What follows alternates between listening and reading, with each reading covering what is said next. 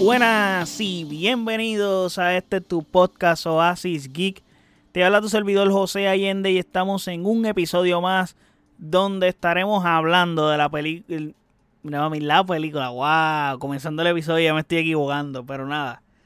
Estaremos hablando de la carrera de Fórmula 1 donde se corrió en el mítico circuito de Silverstone en el Grand Prix de Gran Bretaña o British Grand Prix. So, analizaremos, no sé qué me pasa, analizaremos cómo estuvo esa carrera que se corrió en el día de ayer y, parte del fin de semana a ver qué tal estuvo, porque hubieron sorpresitas.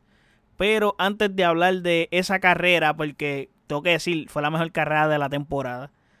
No olviden seguirme en nuestras redes sociales como Oasis PR, Facebook, Twitter e Instagram. Y de igual forma, puedes pasar a nuestro website oasispr.com en donde están todos nuestros episodios y todas las plataformas donde habita este podcast. Ahora bien, otro domingo de carrera en la Fórmula 1 y un fin de semana histórico en Silverstone porque tuvieron una asistencia de 480 mil personas en todo el fin de semana, presencialmente hablando. So, eso es un récord para Silverstone y para este circuito porque nunca había albergado tantas personas en un solo fin de semana. Ahora, lo que no cambia y lo que sigue siendo la norma y la costumbre es que Max Verstappen hace otra pole y gana la carrera nuevamente. So, otra victoria más para Max Verstappen otra victoria más para Red Bull que los posiciona en 11 victorias consecutivas en la temporada. Han ganado todas las carreras de la temporada y con estas 11 victorias consecutivas empatan el récord de McLaren donde tienen 11 victorias consecutivas también. So Red Bull está literalmente a una victoria más de empatar ese récord. Obviamente lo tienen que hacer en el, en el próximo Grand Prix. Pero ya empataron el récord, so eso es algo bien grande y bien importante. Eh, de esas 11 carreras que Red Bull ha ganado, Max Verstappen ha ganado 9 y de esas 9, 6 de forma consecutiva. Son las últimas 6 carreras las ha ganado Max Verstappen. Y la racha que comenzó en Miami desde el 7 de mayo, Max Verstappen no pierde. So, el 7 de mayo, Max Verstappen lleva ganando carrera literalmente hace dos meses, gente.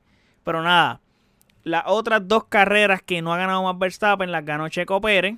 Que hablando de Checo Pérez para comenzar al grano, viene de más a menos en la temporada. ¿Por qué lo digo? Otra vez teniendo una clasificación horrible, eliminándose en Q1 y tener que estar remontando nuevamente pues está cabrón, realmente está cabrón, porque aunque el fin de semana pasado logró conseguir un podio con un tercer lugar, dude, eh, Checo salió 15 en parrilla.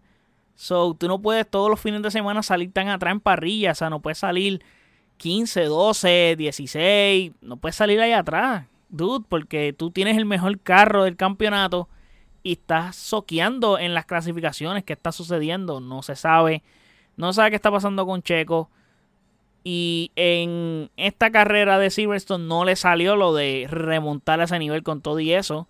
Tuvo una sexta posición, pero, dude, come on, eh, son demasiadas muchas posiciones que tienes que ganar para llegar al podio. So, hoy tuvimos, y esa otra, hoy tuvimos un gran nivel de complejidad, o sea, fue altísimo la competitividad que tuvimos. Y la carrera para mí, que ha sido la mejor de la temporada, como les dije al principio del episodio, So, eso también aportó a que Checo no pudiera llegar al podio, sexto lugar. Agregándole cositas nuevas que estuvieron pasando por ahí. So, y de todas maneras, teniendo en consideración desde donde salió Checo, hacer un sexto lugar es grande. Es grande. Con lo competitiva que fue esta carrera, es grande de todas maneras. Pero, mano, Checo no puede estar dándose ese lujo de estar soqueando en las clasificaciones porque afecta al equipo. Inclusive ya se está empezando a rumorar que Richardo puede ser que lo reemplace o que esté llegando también a Alfa Tauri porque Nick Debris también puede ser que pierda la silla. Alfa Tauri es como el equipo B de Red Bull. So hay que ver ahí, ojo con Checo, que ya están saliendo rumores y cositas referentes a su desempeño.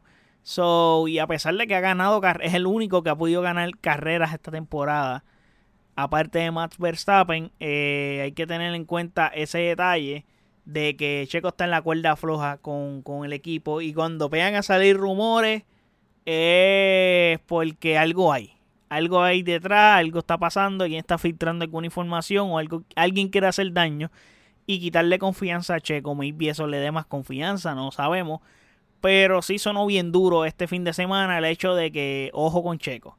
So, esa quali de Checo que se eliminó por ir lento. Esa otra, es como que Checo no se eliminó de la quali porque el carro se dañó.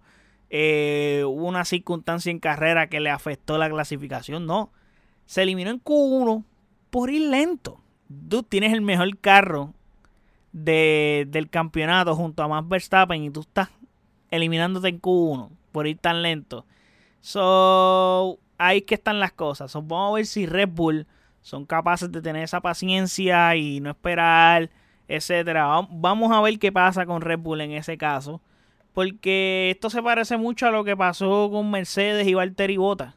So, hay que ver, hay que ver. Pero tenemos que hablar de la gran sorpresa y para mí fue algo súper emocionante en este Grand Prix de Silverstone y fue que, mano, McLaren, hay que decirlo, volvió a tener una buena clasificación, volvió a tener una buena vuelta de, clasificación y tan buena al nivel de que tuvieron en, en la quali P2 y P3. Eh, Lando Norris P2 y Oscar Piastri P3.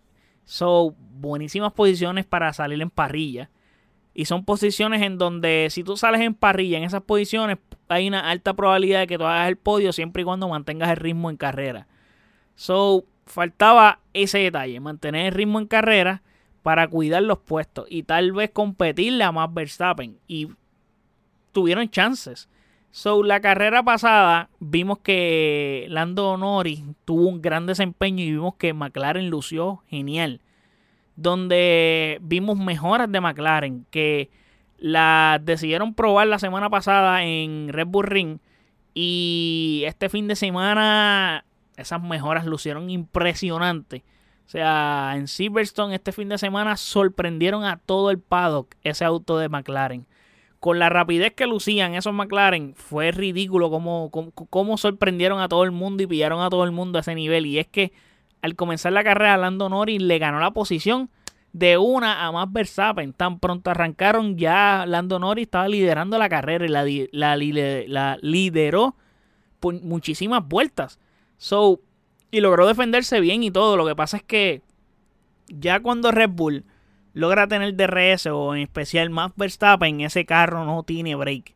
El rival que sea, no tiene break con el DRS de Red Bull cuando activan. Y eso fue lo que pasó. Tan pronto Max Verstappen pudo conseguir el DRS, le pasó por el lado fácil, fácil a Lando Norris. Pero de todas maneras, Max Verstappen no pudo sacarle la ventaja que suele sacarle a todos los pilotos en todas las carreras.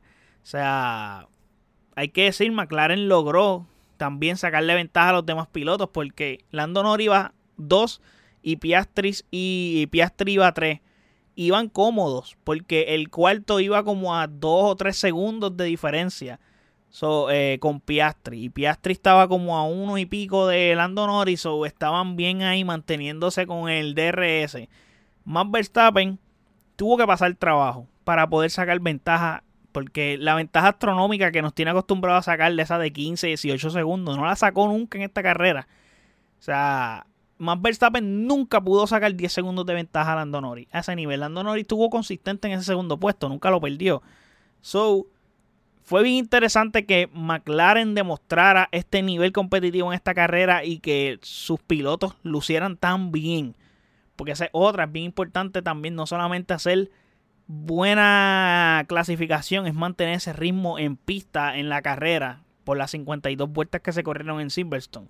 Ahora, hay que hablar de lo determinante de la carrera y lo que cambió la carrera para muchos pilotos. Y es que en la vuelta 32 más o menos, eh, Kevin Magnussen salió de pista al, al igual que en la quali, porque en la quali le pasó lo mismo, tuvo que salir y retirar el carro, pero acá se le prendió el carro en fuego. A tal grado que sacaron un virtual safety car que se convirtió en safety car como tal. Que puso la carrera interesante. Pero a la vez le jodió la carrera a muchos pilotos.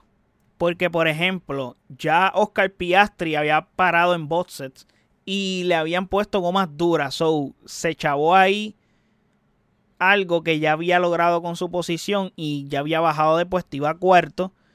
Y inclusive no pudo presionar a Hamilton por el hecho de que no tenía gomas más rápidas, tenía gomas duras y faltaban como alrededor de 20, 20 y pico de vueltas y ya, y ya habían salido con medias.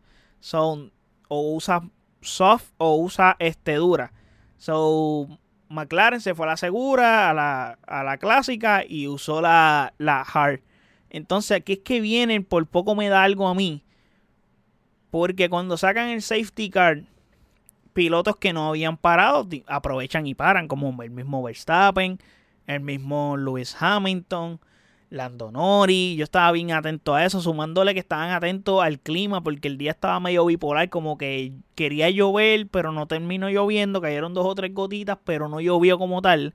So, fue bien importante esa parada de McLaren porque eh, con el safety car en la vuelta 30 y algo, en lo que el safety car termina, ya estás casi en la vuelta 40. So, ¿cuántas vueltas restantes te faltan? Menos de 15 vueltas para terminar la carrera. Creo que tenías chance de ponerle unas, unas gomas soft. No sé por qué razón no lo hicieron. Inclusive, Lando Norris solicitó la soft, le pusieron la hard como quiera, se fueron en Secure Way. El problema es que el que iba tercero era Lewis Hamilton. Y Lewis Hamilton puso blandas. Y Max Verstappen tenía blandas también. So, entonces, el panorama no se veía muy favorable para McLaren. Y se veía como que diablo, el equipo le, le acaba de cagar la carrera a Lando Norris. So, todo pintaba a que iban a perder posiciones. Eh, por ejemplo, ya, ya Piastri lo había hecho. Y se veía que Lando Norris le iba a pasar lo mismo. So, de todas maneras, Piastri tuvo su mejor carrera en Fórmula 1 porque hay que decir verdad, nunca había terminado en un cuarto puesto y perdió un podio que pudo haber tenido porque lo tenía que hacer asegurado, pero el virtual, el safety car le descojonó la carrera a él, so él salió perjudicado en ese sentido, pero como paró antes, pues les, como les comenté ahorita, se le jodió la estrategia. So al salir al, eh, al salir ese divino safety car. De todas maneras, Piastri tuvo un buen ritmo porque estuvo con DRS constantemente detrás de, como les mencioné ahorita, detrás de Lando Norris, manteniendo esa tercera posición constantemente. eso fue muy bueno y no se atacaron nunca. Llegó un momento en la carrera que Piastri lucía tener mejor ritmo de carrera, o sea, en el sentido de que lucía un poco más rápido. Pero de todas maneras, lució bien. Pero nada, Lando Norris, creo que dio un masterclass de conducción honestamente, nunca en la vida yo he visto a Lando Norris lucir tan bien en pista como lució en Silverstone este fin de semana. Especialmente con las gomas duras que tenía, o sea, sobre la, o sea, tenía una presión de Lewis Hamilton, como les acabo de comentarle que Lewis Hamilton tenía gomas blandas y que, mano, él mismo decía, me jodí porque este Hamilton tiene gomas blandas, me va a quitar la posición, como que él él no podía creer esto. Pero Lewis Hamilton, que esa es otra, regresó al podio luego de tener un fin de semana que parecía decepcionante, comenzando en P7 y fue poco a poco apretando en pista y tuvo realmente Lewis Hamilton tuvo suerte en esta carrera, más que otra cosa, porque los parones de Russell, los dos, los dos Ferraris pararon también. Pérez había parado y Piastri había parado y acomodaron a Hamilton a ese tercer lugar justo cuando vino el safety car. Y dude, le cayó ahí la gracia divina de Dios, le cayó esa oportunidad a Lewis Hamilton que la aprovechó bien. Inclusive tuvo break de pasarle a Lando Norris y llegar a una segunda posición. So, en, técnicamente, por estrategia nada más, Lewis Hamilton logró hacer un podio en esta carrera porque él no había parado en boxes. So, esta posición sabe a gloria para Lewis Hamilton, viendo lo difícil y complicada que fue esta carrera para él y el fin de semana entero. las mejoras en las gomas de Pirelli fueron muy notables porque Pirelli había dicho que venía una versión de goma algo más duradera para esta, este fin de semana y esta carrera. Y vaya que fueron notables porque George Russell comenzó la carrera con blandas. George Russell hizo 29 vueltas con gomas blandas que para la pista de Silverstone el average de vueltas que tú puedes hacer con gomas blandas es como de 15, 14 vueltas. Y eh, eh, George Russell hizo 29. Es más, como mucho, si tú las extiendes y puedes ser un poco más eh, diligente con tus gomas, puedes llegar a 17 y 18, pero tú no llegas a 20. Este dude hizo 29, literalmente hizo casi la mitad de la carrera con esa, más de la mitad de la carrera con esas vueltas. So, yo creo que gracias a esa gestión de gomas que tuvo George Russell, los otros equipos vieron cómo se comportaron las gomas y optaron en vez de ir por medio a duro y pasaron de medio hablando justamente cuando pasó el safety car, porque cuando pasó el safety car fue que todo el mundo cambió, los que faltaban por cambiar goma aprovecharon y cambiaron goma. Y pusieron soft, creo que el único que cagó la estrategia fue McLaren, que puso hard, pero no salieron rezagados por haber tomado esa decisión. Lo que el, que salió rezagado fue Piastri por haber parado antes, si no paró en el safety car, en safety car, perdón. So, por la poca degradación que había en gomas en George Russell, los otros equipos lo notaron y se dieron cuenta. So, antes de pasar a Ferrari, hay que decir, y para terminar con el asunto de McLaren y Lando Norris y eso, Lando Norris se molestó un poco porque le dieron los, o sea, no le dieron las gomas blandas, que es lo que les estaba mencionando, porque él las solicitó y pienso que eso podía haber ayudado a, que él intentara buscar la victoria. Landonori tenía un buen ritmo de carrera y los McLaren lucían extremadamente rápido, como les dije. Los carros de McLaren sorprendieron a todo el paddock y el hecho de que no tenía gomas blandas no pudo eh, competir con Verstappen del tú a tú porque ¿qué pasa? Cuando sale el safety car, que todo el mundo cambia, ya Verstappen no tiene 8 vueltas, 8 segundos de ventaja. Está parejo ahí, pegadito a Lando Norris. Lando Norris lo podía atacar si activaba DRS, etcétera. Y podíamos ver un macho mucho más reñido. Inclusive Verstappen nunca eh, se adelantó, nunca se despegó de Lando Norris así. Yo creo que estuvo todo el tiempo esa, esa última, ese... Después del virtual, del, después del safety car, más Verstappen estuvo de ventaja como alrededor de 2 o 3 segundos de Lando Norris. Estuvo bien close. Y Lando Norris con gomas hard. Se llega a tener soft. Lando Norris no había break. Lando Norris iba a competir. Inclusive Lando Norris fue diligente con sus gomas por el hecho de que este dude con gomas hard logró defenderse extremadamente súper bien de Lewis Hamilton que lo estuvo atacando y Lewis Hamilton intentó, intentó y Lando Norris se defendió excelentemente bien hasta el punto que se le fue. Ya Hamilton no pudo alcanzarlo. Hamilton estaba impresionado con el carro McLaren. Decía, este carro McLaren está extremadamente rápido. ¿Qué es esto? Y el mismo George Russell también opinó lo mismo. Decía, eh, McLaren era un cohete en pista. So, estaba bien interesante eso. Y hablando sobre la molestia que le estaba hablando eh, de Lando Norris, él dice por radio, él pregunta, ¿qué gomas tiene Hamilton y Verstappen? Y el equipo le dice, tienen gomas blandas. Y él, oh, ellos tienen blanda y yo tengo hard. Ok, qué nice. Como que me acabas de joder, cabrón. O sea, como que, pues me toca ahora resolver, a ver cómo hago para bregar con este mierdero que me dejaste ahora. Pero pudo darle cara y frente y no frustrarse, porque eso es bien importante también no frustrarse y pudo seguir hacia adelante en esa carrera y defender la posición. Ahora, hablando de Ferrari, hay que decir, mano, estuvieron justitos en esta carrera. A tal grado que salieron de Silverstone con menos puntos que William.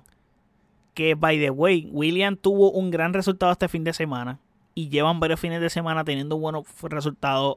Alex Albon está piloteando muy bien un carro que no está al nivel de como él lo está piloteando. So, tuvo un buen rendimiento. Volviendo a Ferrari. Comenzaré con Carlos Sainz que tuvo un décimo puesto. Y, mano, esta gente hicieron un trabajo horrible. sea, yo que estaba contento porque las últimas dos carreras habían tomado más o menos buenas decisiones y decisiones más o menos un poco dudosas con Carlos Sainz, pero al fin y al cabo en el equipo en general estaban siendo diligentes y un poco consistentes en ese sentido. Y este fin de semana no fue así. Eh, mano, el hecho de que le pusiste gomas duras a Carlos Sainz cuando vieron lo mal que el carro corrió cuando Leclerc las tenía, ¿por qué carajo tú le pones las duras a Sainz también si estás viendo que a Leclerc estaba luciendo mal y Leclerc tú lo paraste en la, vuelta 19 con goma hard? Y tú estás viendo el desempeño que está teniendo Leclerc y aún así tú quieres cambiarle las gomas. En serio, Y hablando de Leclerc, pues mano, llegó noveno. Y fue de los primeros en parar con gomas duras que se le pusieron. Que iba lentísimo. Que eso es lo que le estaba diciendo. Iba lentísimo y mal. Y por suerte, el safety car pudo hacer que él cambiara la goma. Bueno, sí, es realidad. El cambio, el primero paró. Y luego con el safety car fue que él pudo hacer otra parada para cambiar las hard. Porque iba mal, iba lentísimo. Entonces, llamas a Leclerc para arreglar el error que cometiste con él. Y a Carlos Sainz le pones las duras. ¿Qué es eso? Se vieron en el performance de Leclerc y o sea, los dos tienen el mismo carro. So, sabes que no va a lucir bien. No entiendo, no entiendo que, no, no entiendo qué hicieron. No entiendo. Como que le jodieron la carrera a Carlos Sainz nuevamente el equipo como que no quiere a Carlos Sainz.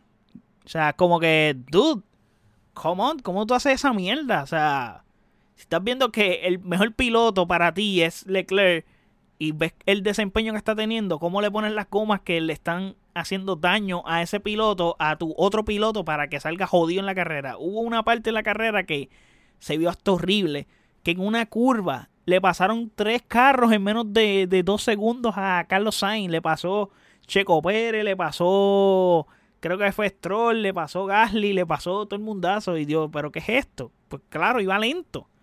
Iba lentísimo. Y tú, ¿what? Pero nada, no quiero enojarme más con las estupideces de Ferrari. Tengo que ir tristemente a Aston Martin, que es otro que está como Checo Pérez. El equipo entero está como Checo Pérez porque van de más a menos. Eh, comenzando con Lance Stroll. Lo penalizaron o sea, chocó a Gasly.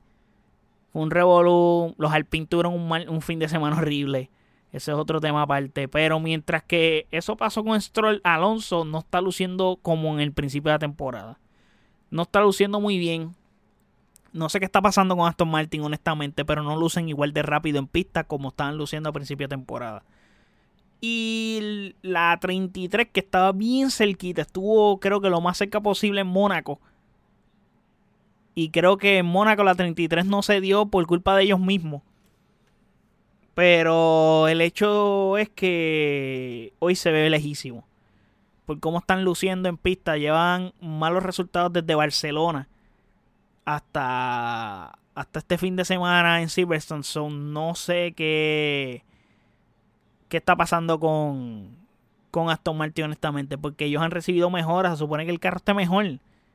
Y no, los otros equipos también se han reforzado. Eso también influye mucho. Y creo que el equipo que más demostró tener una mejora en su auto fue McLaren definitivamente. Lo hemos visto en las últimas dos carreras. La carrera anterior, el único que tuvo mejora fue Lando Norris. Y vimos cómo corrió. Una cuarta posición, bien cuarta o quinta posición bien ganada. Corrió brutal tuvo macho con Hamilton constantemente y defendió muy bien la posición y estuvo, estuvo a nada de coger un podio. Y este fin de semana los dos, los dos autos tenían las mejoras, tanto el Nori como el de Piastri, ya estaban parejos. ¿Y qué pasó? P2, P3. Y no tan solo eso, creo que fue en España, también Nori hizo un P2 o un P3. Lo que pasa es que primera curva le rompen el front wing y se le jodió la carrera. Y creo que a Piastri le pasó una mierda así también y se le jodió la carrera. So, al final del día, McLaren ha ido mejorando y se ve el development en el equipo. A diferencia de Aston Martin, que va para atrás, también es que Aston Martin sorprendió a todo el mundo, cogió a todo el mundo de sorpresa cuando comenzó la temporada, la manera que comenzó y cuando Fernando Alonso estuvo haciendo tantos podios y lucía Aston Martin inmenso sobre los otros equipos.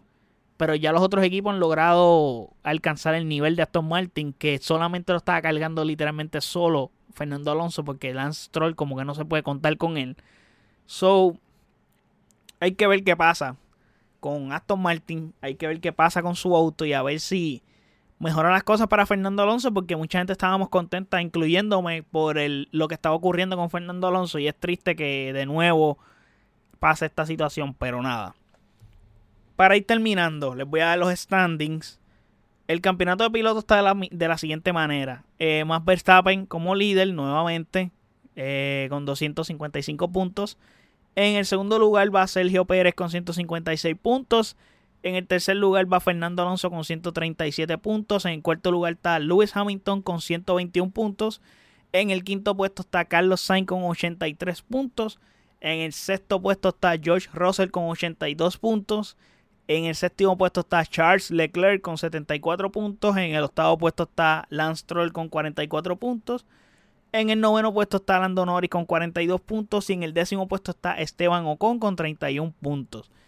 Y en el campeonato de constructores vemos que tenemos en el primer puesto a Red Bull, que tiene como 200 puntos de ventaja, tiene 411 puntos.